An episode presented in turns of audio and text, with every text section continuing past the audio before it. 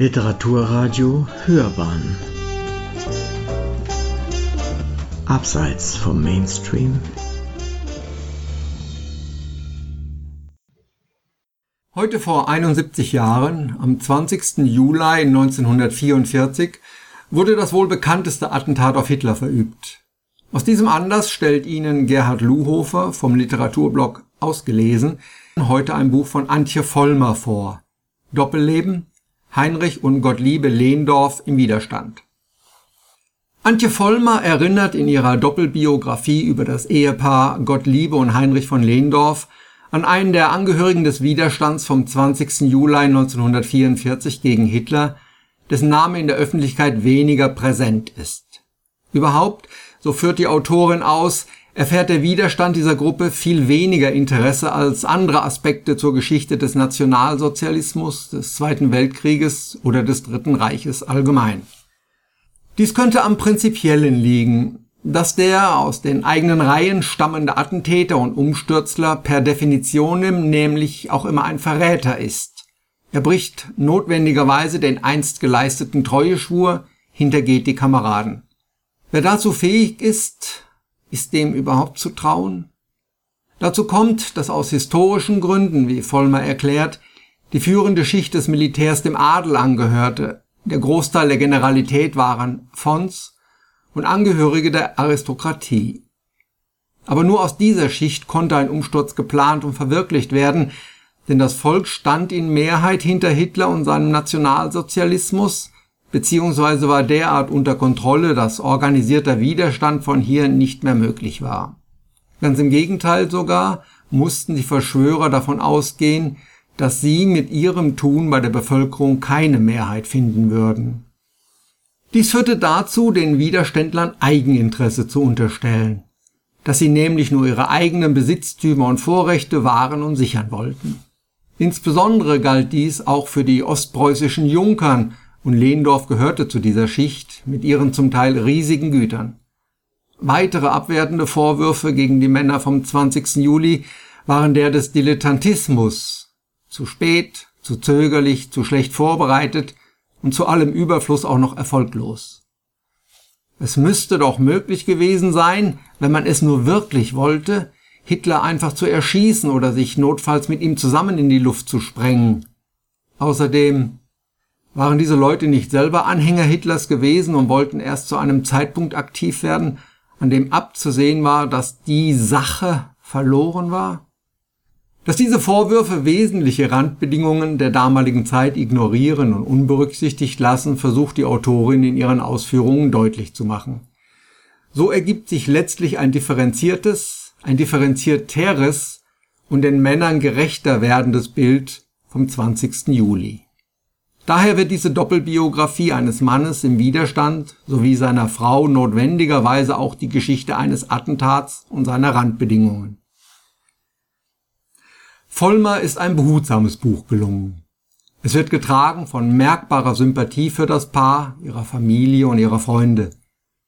Sie hatte die Gelegenheit, viele bis dato nicht bekannte Dokumente aus dem Besitz der Angehörigen einsehen zu können standen ja auch einige Tonbandaufzeichnungen von Gottliebe im Gespräch mit ihren Töchtern zur Verfügung. Aus diesen ließen sich vor allem persönliche Eindrücke und Gefühle rekonstruieren. Ebenso ist der sehr persönliche und sehr bewegende Abschiedsbrief Heinrich von Lehndorfs, den er am Tag vor seiner Hinrichtung an seine Frau schrieb, hier wiedergegeben. Überhaupt gibt Vollmer viele dieser Dokumente auszugsweise als Zitate wieder, so dass in der Ursprünglichkeit der Reden und des Geschriebenen auch eine Ahnung vom Atmosphärischen vermittelt wird. Die Lehndorfs gehörten zu den großen Familien Ostpreußens. Ihren Adel führen sie auf die Zeit noch vor den Ordensrittern zurück. Das heißt, er war nicht vom König verliehen, sondern in grauer Vorzeit war einer der ihren zum ersten in der Gruppe zum Anführer gewählt worden. Gleiches gilt im Übrigen auch für die Familie von Kallnein, der die Frau Heinrichs Gottliebe entstammt. Der Stammsitz der Lehndorfs lag in Steinort in Masuren. Schloss Steinort war ein großes Haus, der Besitz umfasste viele tausend Hektar Ackerland, Weiden, Wälder und Seen. Vollmer gibt uns einen Überblick über die Familiengeschichte der Lehndorfs, die sich im Lauf der Zeit in mehrere Linien aufgesplittet hatte. In einer frühen Phase war die Familie durch das Militärische geprägt, konzentrierte sich aber dann Mitte des 19. Jahrhunderts auf die wirtschaftliche Entwicklung des Besitzes, die Zucht von Pferden. Die Reiterei war eine der großen Leidenschaften der Lehndorfs. Heinrich Lehndorf übernahm den Besitz Steinort nach dem Fideikommiss von Onkel Karol, einer legendären, weil recht exzentrischen Figur der Familie. So hatte dieser Onkel beispielsweise zwei Bedienstete im Schloss, die eigens dafür da waren, den Gästen Streiche zu spielen. Da seine Extravaganzen teilweise recht kostspielig waren, war der Familienrat des Öfteren gezwungen, sich zu Beratungen zu treffen. Zum anderen hatte Onkel Karol seinen Sitz Steinort schlicht und einfach vernachlässigt. Schloss und Wirtschaft waren, was Heinrich sie übernahmen, in keinem guten Zustand. Heinrich von Lehndorf selbst wurde 1909 in Hannover geboren und verbrachte seine Kindheit im ostpreußischen Preil. In seiner Bewerbung zum Abitur im Jahre 1929 bezeichnete er sich selbst als lebensfrohen Charakter, als ausgesprochenes Landkind, das in seinen Pflegeljahren keinen Tag ohne Streich vergehen ließ. Die Eltern Heinrichs waren zwar in ihrer Grundeinstellung konservativ, aber liberal. Der Junge wuchs in großer Freiheit auf. Die Eltern sah er zu den Mahlzeiten und bei Festen, Ansonsten schien die Erziehung im Wesentlichen durch das Beispiel des täglichen Lebens und durch die Arbeiter und Bediensteten erfolgt zu sein. Zu der Alterskohorte, mit der Heinrich seine Tage vorwiegend draußen verbrachte, zählte neben Verwandten und den Brüdern unter anderem auch Marion Gräfin Dönhoff. Von ihr wird folgender Ausspruch aus dieser Zeit zitiert, der den Zusammenhalt und die Verbundenheit dieser jungen Menschen trefflich charakterisiert. Wenn wir mal alt sind, stoßen wir die Angeheirateten wieder ab und ziehen alle wieder zusammen. Eine Verbundenheit, die noch sehr zum Tragen kommen sollte, auch wenn dieser halb scherzhaft, halb ernst gemeinte Plan nie verwirklicht werden konnte, da die meisten dieser Kinder den Krieg nicht überleben sollten. Dieses recht ungebundene Leben in den Kinder- und Jugendjahren führte dazu, dass Heinrichs Schulausbildung nicht sehr fundiert war. Zwar waren im Lauf der Jahre einige Hauslehrer verschlissen worden, als der Junge mit 13 Jahren aber dann in eine reguläre Schule nach Königsberg kam, zeigten sich einige Defizite. 1925 wechselte Heinrich dann in die Klosterschule von Rossleben. Diese Zeit war sehr prägend für ihn. Rossleben stellte sich über lange Zeit gegen den Einfluss des langsam aufkeimenden Nationalsozialismus. Aus dem Einflussbereich dieser Schule sind später einige Widerständler gegen das Hitlerregime hervorgegangen. Nach dem überraschenden Tod von Onkel Karol musste Heinrich, der nach dem Abitur in Frankfurt am Main Betriebswirtschaft studierte, im Alter von 27 Jahren Steinort übernehmen. Das Landkind kam wieder zurück in sein geliebtes Ostpreußen und stürzte sich dort sofort in die Arbeit, um den Besitz wieder in bessere Zeiten zu führen. Um diese Zeit, Mitte der 30er Jahre, lernte er auch Gottliebe von Kallnein, seine zukünftige Frau, kennen. Deren Jugend war weitaus freudloser gewesen. Die Eltern, deren eigene Ehe scheiterte, waren sehr auf das Einhalten von Konventionen und Stil fixiert. Nachdem sich die Tochter dann zum ersten Mal verliebt hatte, wurde sie prompt für zwei Jahre nach Südamerika verbannt. Nach ihrer Rückkehr lernten Heinrich und sie sich dann kennen und offensichtlich verliebte Heinrich sich in die wunderschöne junge Frau. Gottliebe war bei ihrer Rückkehr nach Deutschland erschüttert. In den zwei Jahren ihrer Abwesenheit von 1932 bis 1934 hatte das Land sich grundlegend verändert. Die unzähligen Hakenkreuzflaggen, die sie auf ihrer Zugfahrt nach Hause sah, waren ein sichtbares, beklemmendes Zeichen dafür. Die Hochzeit der beiden fand im November 1936 durch Pfarrer Niemöller statt. Das Paar bekam insgesamt vier Töchter. Ein Jahr nach der Hochzeit wurde Heinrich als Parteimitglied geführt. Ein Aufnahmeantrag ist zwar nicht vorhanden, aber Vollmer hält eine Aufnahme gegen Wissen und Willen für unwahrscheinlich, ebenso eine aus Tarnungsgründen. Wahrscheinlicher wird es sein, dass Heinrich von Lehnsdorf aus opportunistischen Aspekten und vielleicht auch aus seiner Ablehnung des Bolschewismus heraus tatsächlich einen Aufnahmeantrag gestellt hatte. Auch in diesen Kreisen war die Ansicht, die neue Bewegung würde national und sozial verbinden und einen Aufbruch darstellen, weit verbreitet, genauso wie die Überzeugung, die abstoßenden Randerscheinungen seien eben für eine gewisse Zeit in Kauf zu nehmen und würden bald aufhören. Die militärische Karriere Heinrichs verlief nicht sonderlich glanzvoll. Er war als Reservist eines Reiterregiments registriert und wurde noch vor Kriegsbeginn einem Radfahrer-Ersatzschwadron zugeteilt. Noch im September 1939 jedoch forderte ihn Generalfeldmarschall von Bock als Ordonnanzoffizier an.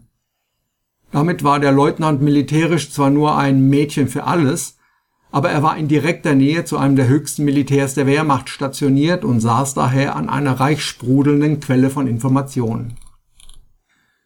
Wahrscheinlich war dies ein zentrales Erlebnis im Leben Heinrichs. So erinnert sich Gottliebe von Lehndorf an ein Gespräch mit ihrem Mann, der an der Ostfront war und vielleicht sogar selbst das Massaker der SS vom Sommer 1941 an 7000 Juden in Borisov miterlebt hat. Du, ich muss dir was Dringendes sagen. Ich habe etwas Schreckliches erlebt. Ein SS-Mann packte ein Kind und schleuderte es so lange gegen einen Baum, bis es tot war. Ich habe mich jetzt entschlossen, endgültig dem Widerstand beizutreten. Wir sind eine ganze Gruppe bei Bock. Das sind Treskow, Schlabrendorf und Hardenberg. Sie wollen alle, dass Hitler beseitigt wird. Damit waren die Würfel gefallen. Um die Bedeutung und Rolle Heinrich von Lehndorfs für den Widerstand einschätzen zu können, müssen ein paar Ausführungen gemacht werden. Im Zusammenhang mit der Person Hitlers fallen immer wieder Begriffe, die eher dem religiösen Raum zuzuordnen sind, wie Vorsehung oder Erlösung und seine Anfangserfolge auf diplomatischer und auch militärischer Ebene scheinen ihm Recht zu geben. Vollmer schreibt, die Rückgewinnung des Saarlandes, der Anschluss seiner Heimat Österreich ans Deutsche Reich, das Flottenabkommen mit England von 1935, der Austritt aus dem Völkerbund, der Wiederaufbau der Wehrmacht und ganz besonders das Münchner Abkommen steigerten Schritt für Schritt sein Allmachtsgefühl, allein zu wissen, wie der Gang der Geschichte zu laufen habe. Die übrige westliche Welt werde vor seinem mit überirdischen Energien geladenen Willen zurückschrecken. Die von ihm verkörperte Urkraft bewog ihn auch zu der realitätsfernen Beurteilung, nach der Rückgewinnung des Sudetenlandes, der Zerschlagung des Restes der tschechoslowakischen Republik nun auch noch das Restärgernis des Versailler Vertrages, dem polnischen Korridor, auf Kosten Polens beseitigen zu können. Dass auf diese Kriegsdrohung gegen Polen aber die Kriegserklärung Englands folgte, machte Hitler kurzzeitig fassungslos und in der Folge entwickelte er die Idee der sogenannten Führerhauptquartiere, in denen er sich bevorzugt aufhielt mit der Adresse im Feld, um so nah bei seinen Soldaten zu sein und ihnen als Feldherr Mut und Durchhaltevermögen zu geben.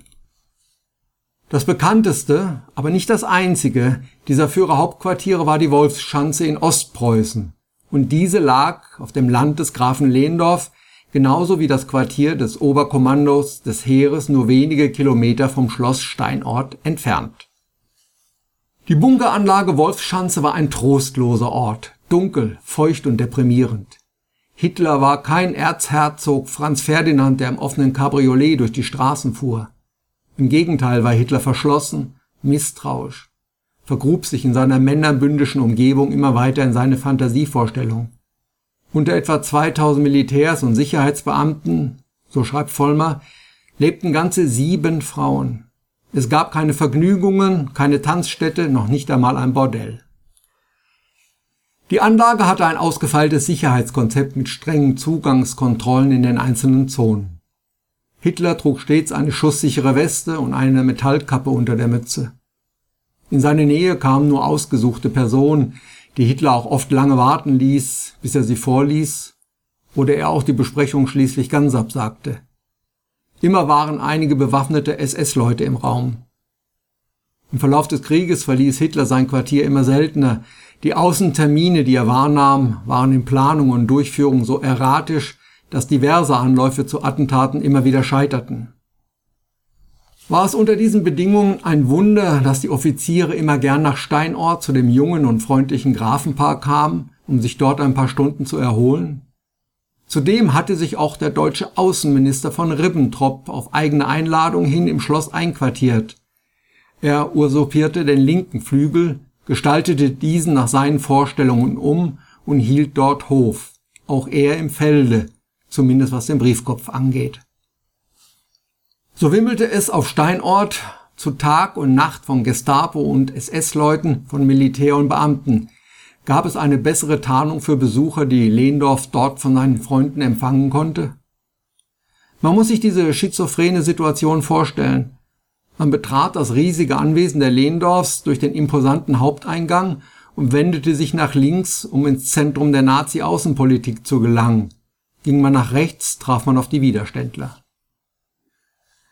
Gottliebe sowie die anderen Familienmitglieder waren eingeweiht in die Aktivitäten Heinrichs, ohne dass sie jedoch Einzelheiten wussten. Gespräche zum geplanten Attentat wurden prinzipiell nur außerhalb des Hauses, im Wald bei Kutschfahrten durchgeführt. Man rechnete selbstverständlich damit, dass innerhalb des Hauses durch die Gestapo oder SS Abhörmaßnahmen installiert waren. Lehndorf war die Aufgabe eines Verbindungsoffiziers zwischen den verschiedenen Zentren der Macht zugefallen, denn auch ein erfolgreiches Attentat auf Hitler in der Wolfschanze hätte als solches kaum Auswirkungen gehabt, wenn die Machtzentralen in Berlin, Gestapo, SS, Militär nicht auch unter Kontrolle des Widerstands zu bringen wären. Darüber war man sich im Kreis der Verschwörer klar. Es war eine heikle Aufgabe, aus den Reihen der SS und Gestapo Mitverschwörer zu finden. Es gab sie, aber es waren nicht allzu viele. Beim Militär sah das anders aus. Dass militärisch viele Fehler gemacht wurden, sahen die Offiziere wohl und viele signalisierten, dass man mit ihnen für den Fall, dass das Attentat erfolgreich sei, auch rechnen könne. Sich beteiligen und das Risiko des Scheiterns eingehen wollten dagegen nur die wenigsten. So standen die Männer um Stauffenberg und Tresco weitgehend allein. Auch die Unterstützung des feindlichen Auslands blieb aus. Dort wollte man die bedingungslose Kapitulation Deutschlands und hatte kein Interesse an einem Sturz Hitlers. Vollmer erläutert noch einmal ausführlich, welche große, fast nicht zu bewältigende Aufgabe die Männer um Stauffenberg und Tresco mit dem Anschlag auf Hitler vor sich hatten. Abgesehen von den eher technischen Schwierigkeiten, rein physisch in Hitlers Nähe zu gelangen und dann auch noch mit Pistole oder Sprengstoff, war es wie gesagt nicht damit getan, Hitler zu töten. Ein anderer aus der Clique, Göring, Himmler oder wer auch immer, hätte sich auf einen weitestgehend funktionierenden Apparat stützen können und alles wäre so weitergegangen. Auch diese Personen müssten also bei einem Anschlag getötet werden. Es mussten gleichzeitig SS und SA ausgeschaltet werden, die Konzentrationslager waren zu befreien, ein Bürgerkrieg musste vermieden werden, mit den Kriegsgegnern musste in Friedensverhandlungen eingetreten werden. Und das alles, ohne dass die eigene Bevölkerung hinter den Widerständlern gestanden hätte. Und die Kriegsgegner wollten auf jeden Fall eine bedingungslose Kapitulation. Vollmer schildert die einzelnen Versuche, das Attentat durchzuführen. Immer wieder scheitern sie. 1943 insgesamt dreimal. Im Jahr darauf hat sich die äußere Lage dermaßen zugespitzt, dass Zweifel laut werden, ob ein Anschlag auf Hitler überhaupt noch Sinn habe. Tresco lässt Stauffenberg daraufhin über Lehndorf folgende Botschaft übermitteln. Das Attentat muss erfolgen.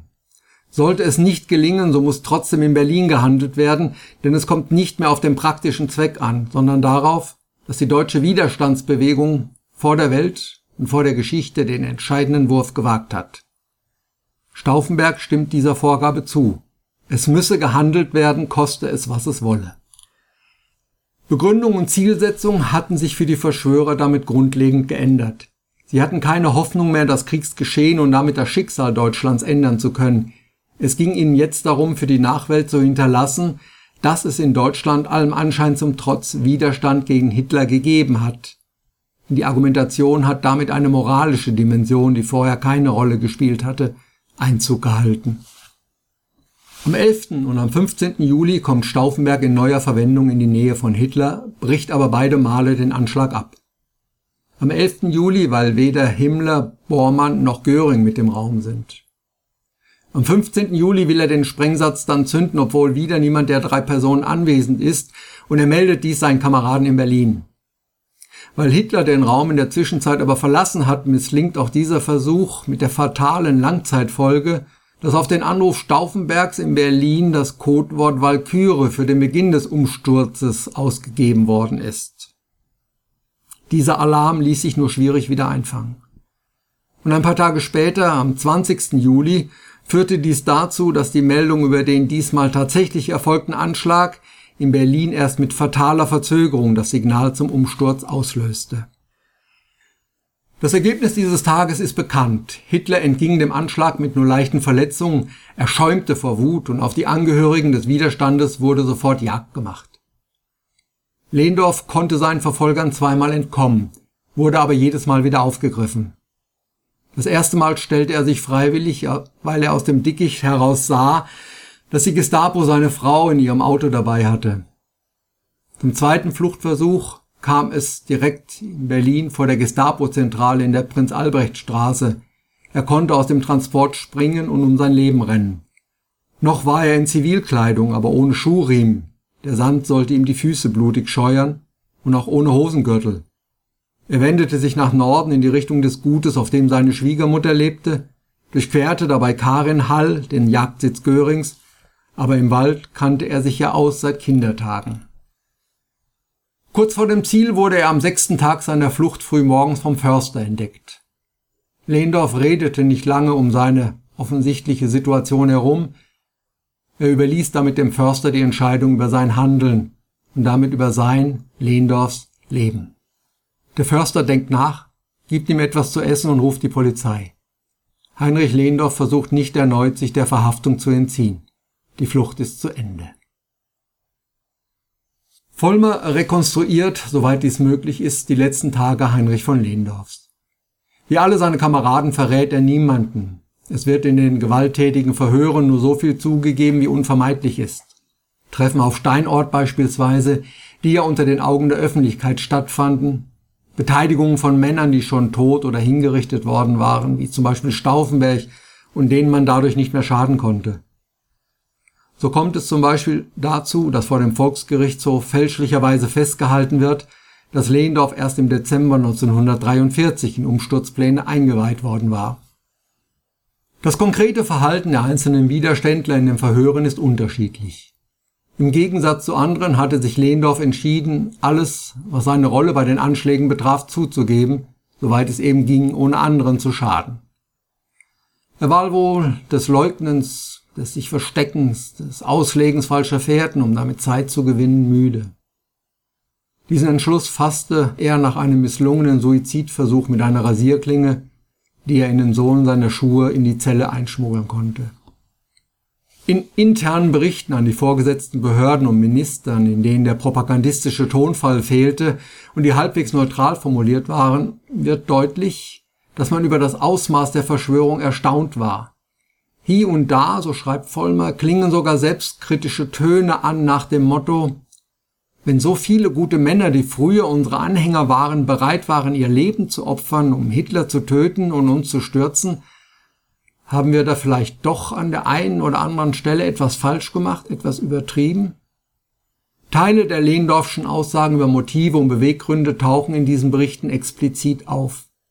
Nach außen drang davon natürlich nichts, aber auch nach innen hatten diese Aspekte keine Auswirkungen.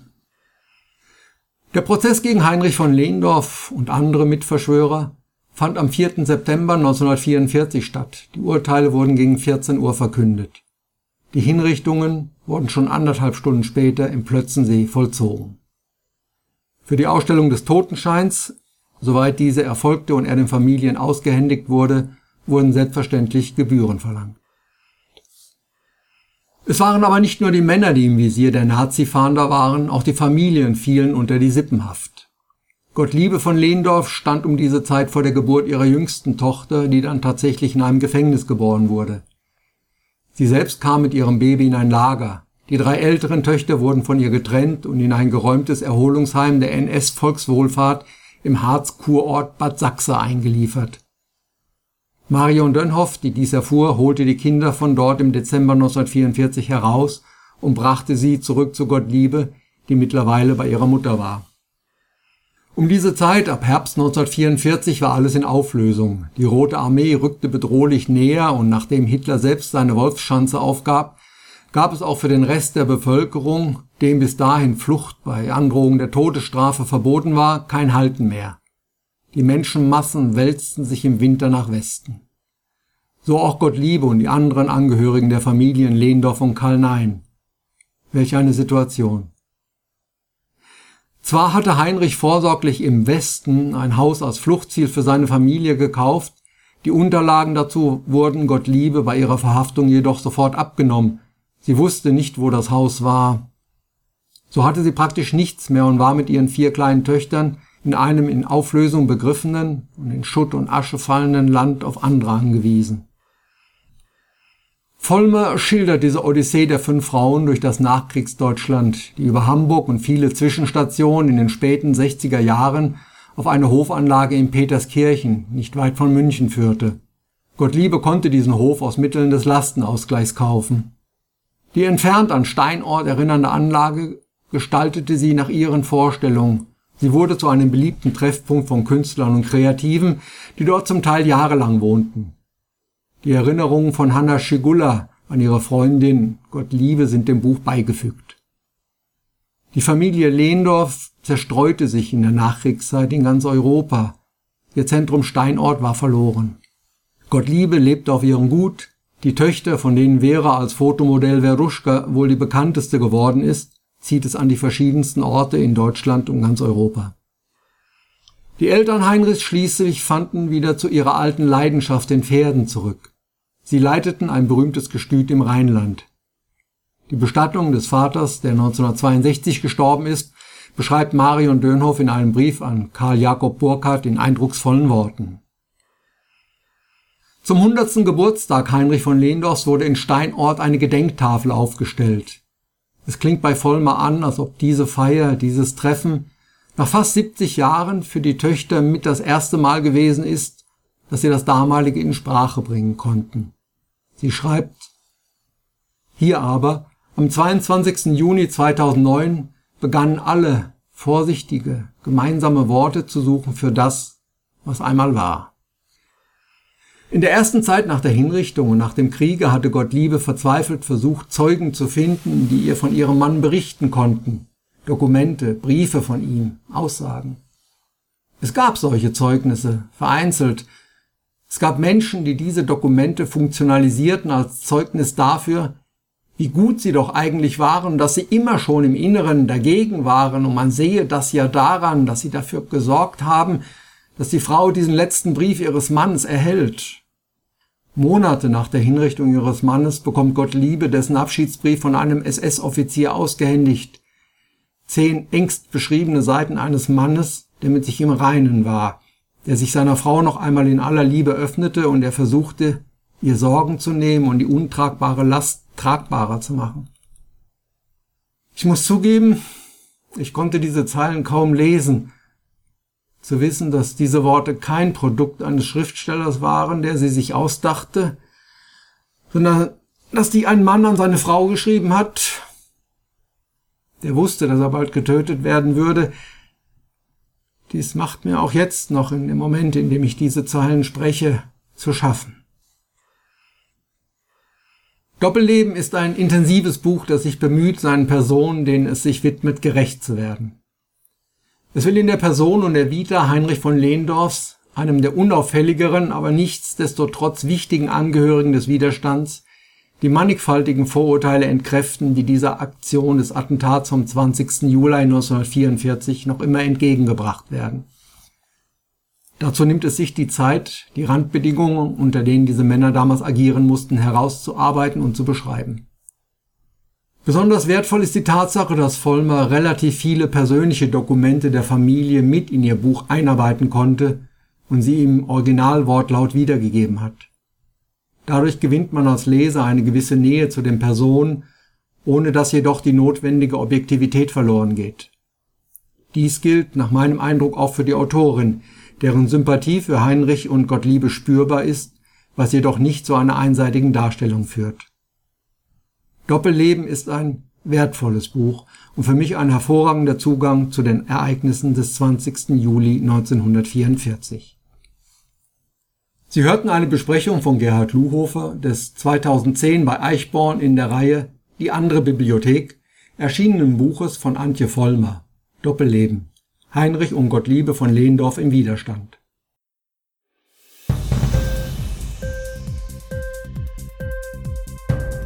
Die Sendung gefallen? Literatur pur, ja, das sind wir. natürlich auch als Podcast. Hier kannst du unsere Podcasts hören. Anchor, Spotify, Apple Podcast, iTunes, Google Podcasts, radio.de und viele andere mehr.